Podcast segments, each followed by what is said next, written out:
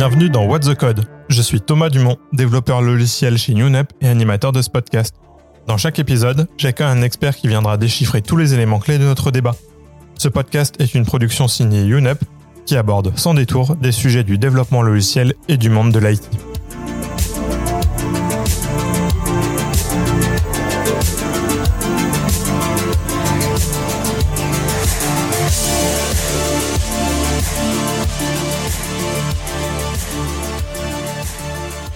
Vous êtes en process de recrutement et vous devez passer un entretien technique. Vous le savez, on vous attend au tournant avec des mots-clés. Qu'est-ce que le TDD Qu'est-ce que le DDD Est-ce que vous pouvez citer différentes versions de framework? Quels sont les patterns d'architecture que vous connaissez? Qu'est-ce que MVC Qu'est-ce que CQRS Qu'est-ce que l'architecture hexagonale? Mais est-ce que vous savez vraiment ce que c'est que l'architecture hexagonale? Ce pattern qu'on mélange à toutes les sauces. Aujourd'hui, pour ce nouvel épisode de What's the Code, je reçois Antoine Salès. Salut Antoine. Salut Thomas, ouais, c'est un plaisir d'être avec toi aujourd'hui. Bah, plaisir partagé. Est-ce que tu peux te présenter en une minute pour celles et ceux qui ne te connaîtraient pas? Euh, Ouais, bien sûr, je peux faire ça. Euh, donc, je suis développeur logiciel, ça fait à peu près 10 ans. Euh, j'ai quasiment toujours travaillé sur l'informatique de gestion, c'est dans mon domaine de compétences. Et euh, quasiment tout le temps, 90% sur du back-end, sur des stacks en Java. Et j'apprécie les principes et les pratiques de l'agilité, de l'extreme programming, du software craftsmanship, domain driven design aussi. Et au niveau des guidelines dans mon code, j'aime bien suivre clean code et clean architecture. Bon, je voulais savoir, grande question de ce podcast, c'est quoi pour toi l'architecture logicielle? On parle souvent d'architecture dans le milieu de l'industrie, mais est-ce que ça a un lien avec l'architecture logicielle ou pas? Ouais, le terme a effectivement le même sens, que ce soit dans le software ou dans l'industrie, mais il n'a pas le même poids. Dans l'industrie, on a une phase d'architecture qui est beaucoup plus lourde et beaucoup plus sérieuse, puisque dans l'industrie, on travaille avec des matériaux. Qu'on construise une voiture ou construise une maison, on travaille avec des matériaux, donc on ne peut pas itérer comme on fait un logiciel en disant zut, j'essaye de, j'essaye de cette manière, zut, ça marche pas, je recommence. Bah non, il y, a les, y y a les matériaux, il y a les déchets à gérer. Alors qu'en software, on peut itérer, on a, on a du soft. Mais on a quand même certains choix techniques qui vont impacter l'application pendant longtemps. Et donc, du coup, il faut faire au début du projet et tout au long du projet des phases d'architecture. Aujourd'hui, on va parler exclusivement d'architecture applicative. Est-ce que tu peux nous expliquer rapidement la différence entre architecture distribuée et architecture applicative? Oui, effectivement, euh, quand on parle d'architecture euh, au sens large, de mon ressenti, la première chose à laquelle on pense, c'est l'architecture distribuée, c'est-à-dire plusieurs applications qui discutent ensemble au travers du réseau. Là, effectivement, on va parler plutôt d'architecture applicative, c'est-à-dire au sein d'une seule application, ou autrement dit, au sein d'une seule entité de déploiement. Et euh, quels sont les patterns d'architecture applicative que tu connais? C'est une question que je pose régulièrement en entretien technique. Et il arrive que le seul qu'on me réponde, ça soit le pattern MVC, modèle vue contrôleur, et pour moi, c'est plutôt un red flag. Et est-ce que tu peux nous expliquer un peu pourquoi? De mon expérience dans les applications de gestion, les applications métiers, ne connaître que ça, que cette architecture-là, ça montre que la personne n'a pas forcément été chercher beaucoup plus loin ce qui existait comme type d'architecture, parce que c'est la première qu'on apprend quand on commence à faire par exemple du Spring MVC. Donc voilà, on dit tiens MVC, je vais faire du modèle vue contrôleur, et on met du modèle vue contrôleur partout. Et euh, quand on implémente le modèle vue contrôleur assez naïvement euh, dans Spring, il y a un problème de mélange des couches. On va se mettre à faire un contrôleur dans lequel on va mettre de la logique qui reçoit les données, qui les map. On va peut-être y mettre de la logique métier. Et effectivement, on peut pas leur en vouloir. Dans le modèle vue contrôleur, on sait pas trop où mettre euh, la logique métier. On a bien le modèle, mais le modèle, c'est pas précisé si c'est le modèle de persistance ou le modèle métier, la représentation métier des concepts. Et du coup, le fait que ça soit pas forcément précisé, les développeurs, j'ai remarqué, ont tendance à mélanger ces deux concepts et on se retrouve du coup avec une couche qui est à la fois la couche de persistance et à la fois la couche de représentation métier. Et du coup, quand on veut changer là, on se dit Ah zut, je ne peux pas changer ma logique métier parce que sinon ça va impacter ma base de données. Ah zut, c'est une base Oracle, je ne peux pas changer. Elle est, elle trop briquée. Et inversement, on va se dire Tiens, zut, j'ai besoin de rajouter une colonne. Ah oui, mais si j'ajoute ma colonne, ça va faire bouger ma logique métier et du coup, je vais avoir des régressions. La vue aussi, c'est pas toujours très clair puisque du coup, dans nos applications back-end, on a plutôt tendance à exposer du JSON, donc du coup des DTO, des Data Transfer Objects. Donc cette partie euh, vue, on ne sait pas exactement trop ce que c'est. Donc du coup, j'ai le ressenti qu'il y a un mélange des couches et du coup, ce que ça implique, c'est une architecture qui est très difficilement testable. Et euh, c'est quoi les patterns que du coup, tu apprécies voir en entretien? Alors du coup, ce que j'aime bien, c'est qu'on parle d'autres architectures, comme par exemple les architectures event ou message driven. Donc event driven, c'est plutôt un composant qui émet sur une file de messages, il s'est passé tel événement. Ça peut être soit une file externe, soit une file en interne. Et euh, les composants externes ou internes à l'application qui sont intéressés par l'événement vont du coup s'inscrire à la file, recevoir l'événement, y réagir ou pas, dire tiens, l'utilisateur a payé sa commande, je vais chercher la commande, je vais chercher euh, l'utilisateur et j'applique ma, logique métier propre. Et message driven, ça va plutôt être l'utilisateur a payé sa commande, la commande contient euh, ces éléments-là, euh, voilà les données de l'utilisateur et voilà les données du paiement. J'aime bien qu'on parle aussi d'event sourcing, c'est-à-dire le fait d'enregistrer pour une même entité métier toutes les versions par lesquelles elle passe. Donc ce que ça va permettre, c'est de pouvoir auditer facilement les problèmes métiers qui vont se poser. Par exemple, 70% des utilisateurs qui quittent le tunnel de vente à un moment. On va pouvoir du coup aller voir dans la base de données tous les états de la commande avant d'arriver à cet état et se dire tiens effectivement il se passe un truc à ce moment-là, on va faire une nouvelle fonctionnalité pour éviter ce problème. Donc ça permet d'avoir l'auditabilité déjà présente dans la base où on persiste les données.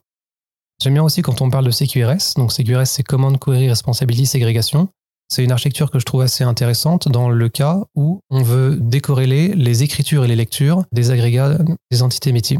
Par exemple, pour un problème de scalabilité, souvent on a des écritures qui sont beaucoup plus lentes que des lectures, ou alors les préoccupations métiers qui ne sont pas du tout les mêmes entre la lecture et l'écriture, et du coup on va vouloir les séparer, les découpler, potentiellement dans deux applications différentes, ou alors dans deux modules différents de la même application. Et enfin, ce que j'aime beaucoup, c'est quand on parle d'architecture hexagonale. C'est vrai qu'on en entend souvent parler lorsqu'on parle de domaine driven design. C'est un sujet qui est un peu à la mode, bah forcément on en entend parler. Est-ce que tu peux nous parler un peu plus en détail de ce pattern? Euh, Oui, effectivement, on entend beaucoup parler d'architecture hexagonale. Mais avant de s'y intéresser, il faut d'abord revenir au domaine driven design, où en fait on a deux patterns principaux. Les patterns stratégiques, qui répondent à la question How to build the right thing, comment construire le bon produit, et les patterns tactiques, How to build the thing right, comment construire le produit correctement. L'architecture hexagonale fait plutôt partie des patterns tactiques, mais il faut d'abord s'intéresser aux patterns stratégiques. On a par exemple l'identification des bounded contextes, autrement dit les contextes métiers. Et une fois seulement qu'on les a identifiés, ces contextes métiers, on va vouloir les découpler. Et l'architecture hexagonale est très adaptée pour découpler des contextes. Et là seulement, on va pouvoir le mettre en place. Et justement, quand tu as besoin d'implémenter une architecture hexagonale from scratch, quels sont les éléments que tu as besoin de créer? L'architecture hexagonale est une architecture en couches. On en retrouve trois. Au centre, la couche domain, ensuite autour la couche application et enfin autour la couche des adapteurs. Et est-ce que tu peux nous expliquer un peu plus en détail chacune de ces couches? Souvent, quand je crée une architecture hexagonale from scratch, le premier élément que je crée, c'est un package ou un module qui va être le domain. On entend par domain aussi business, c'est-à-dire toute la logique métier de l'application. Dans cette couche-là, on va retrouver des if, des switch cases, toute l'histoire de polymorphisme, et aussi si on a des concepts, des termes qui sont liés à notre domaine. Si c'est des termes qu'on a en commun avec notre PO, ça va sûrement aller dans la couche domain. Autour du domaine, on retrouve la couche application qui, elle, a pour responsabilité d'agréger toute la configuration de l'application, son entry point, c'est-à-dire la chose qu'il faut exécuter pour démarrer l'application, toutes les préoccupations un petit peu transverses à l'application, comme par exemple l'initialisation du framework de log, du framework d'observabilité par exemple, et autour, on retrouve la couche des adapteurs. Il y a deux types d'adapteurs principaux. En tout cas, moi, dans mon vocabulaire, je les appelle les adapteurs primaires et les adapteurs secondaires. On peut aussi comprendre par adapteur in, adapteur out, c'est-à-dire ce qui rentre ou ce qui sort de, l'hexagone. Avec, par exemple, si l'application a besoin de communiquer avec une base de données, on va avoir un adapteur SQL, un adapteur, euh, mettons, Mongo. Si on veut communiquer avec une file de messages, on va avoir un adapteur spécifique pour ça, ou avec d'autres hexagones à côté pour le cas d'un monolithe modulaire. Ou alors, si l'application a tout simplement besoin de communiquer avec le file system, on va aussi passer par un adapteur de cette couche-là. Et du coup, j'imagine qu'avoir plusieurs couches, ça offre une meilleure testabilité. Oui, pour moi, c'est vraiment la force de l'architecture hexagonale, c'est la testabilité. Le fait d'avoir isolé la logique métier dans la couche centrale, le domaine, on va pouvoir la couvrir entièrement avec des tests unitaires. Donc des tests unitaires, c'est-à-dire des tests très rapides. Et on va avoir dans notre couche domaine une couverture de test quasiment à 100%. Alors on se dit souvent non, 100%, c'est pas forcément nécessaire pour une application, 100% de couverture de code. Et là pour le domaine, si en fait, c'est ça a tout à fait un, un intérêt, puisqu'on va avoir des tests unitaires qui vont couvrir l'entièreté de notre domaine. Et du coup, rien qu'avec les tests unitaires, on va avoir une non-régression quasiment totale. Donc on va avoir un temps de feedback très très court pour pouvoir implémenter de nouvelles fonctionnalités et bien sûr pour refactorer notre logique métier. Ensuite, on va avoir du coup tous les échanges avec l'extérieur. Mettons si notre application, elle discute avec une base de données, avec une, file de messages.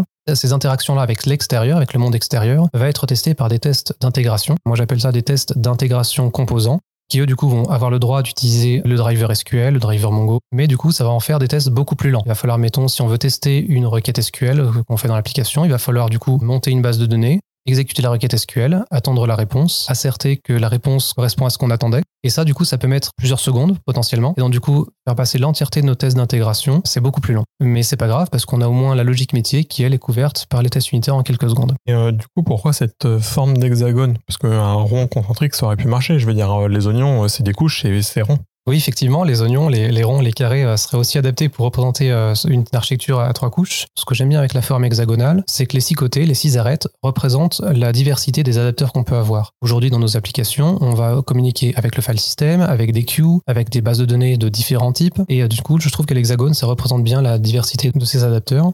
Et ce que j'aime bien aussi avec l'hexagone, c'est que ça représente bien la forme qu'on peut accumuler. Souvent, quand on fait un hexagone, on fait du coup un module découplé des autres. Dans nos applications, on a souvent plusieurs hexagones, que ce soit au sein d'une seule et même application, dans un monolithe modulaire par exemple, ou alors dans une architecture microservice. Et euh, l'hexagone représente bien l'accumulation de modules dans un système. Est-ce qu'on peut mélanger les différents patterns entre eux et est-ce que ça a un intérêt de le faire? Oui, effectivement, on peut les mélanger. Alors moi, je pars souvent comme base de l'architecture hexagonale. C'est pas une silver bullet, mais dans les contextes sur lesquels moi j'évolue sur des applications métiers compliquées, ça s'adapte très bien. Par exemple, si on a un besoin de scalabilité des lectures et des écritures différentes, ou alors si les lectures et les l'écriture d'un agrégat d'entité métier commencent vraiment à diverger au niveau de l'API, on va vouloir les séparer, les découpler. C'est là qu'intervient CQRS, Command Query Responsibility Segregation. Et quand on mélange les deux, du coup, ça va faire deux hexagones, un pour les lectures, un pour les écritures, qui vont souvent communiquer entre eux et communiquer avec l'extérieur au travers de la couche des adapteurs, au travers de Un autre mélange qui peut être intéressant, pour rappel, l'architecture hexagonale, est un des patterns tactiques qui se marie bien avec euh, le domaine driven design. Dans le domaine driven design, on retrouve un concept qui s'appelle les domain events. Et du coup, on peut effectivement, dans notre couche domain, représenter ces domain events avec du coup des classes, par exemple. Et du coup, on se retrouve avec une architecture orientée event ou message driven, mélangée avec de l'architecture hexagonale. On va avoir le domain event qui est dans le domain, qui va ensuite être, mettons, publié sur une file de messages externe, dans AWS, par exemple, sur une file SQS. Et pour ça, pour que ça aille du domaine jusqu'à l'extérieur, ça va devoir passer par la couche des adapteurs, donc par un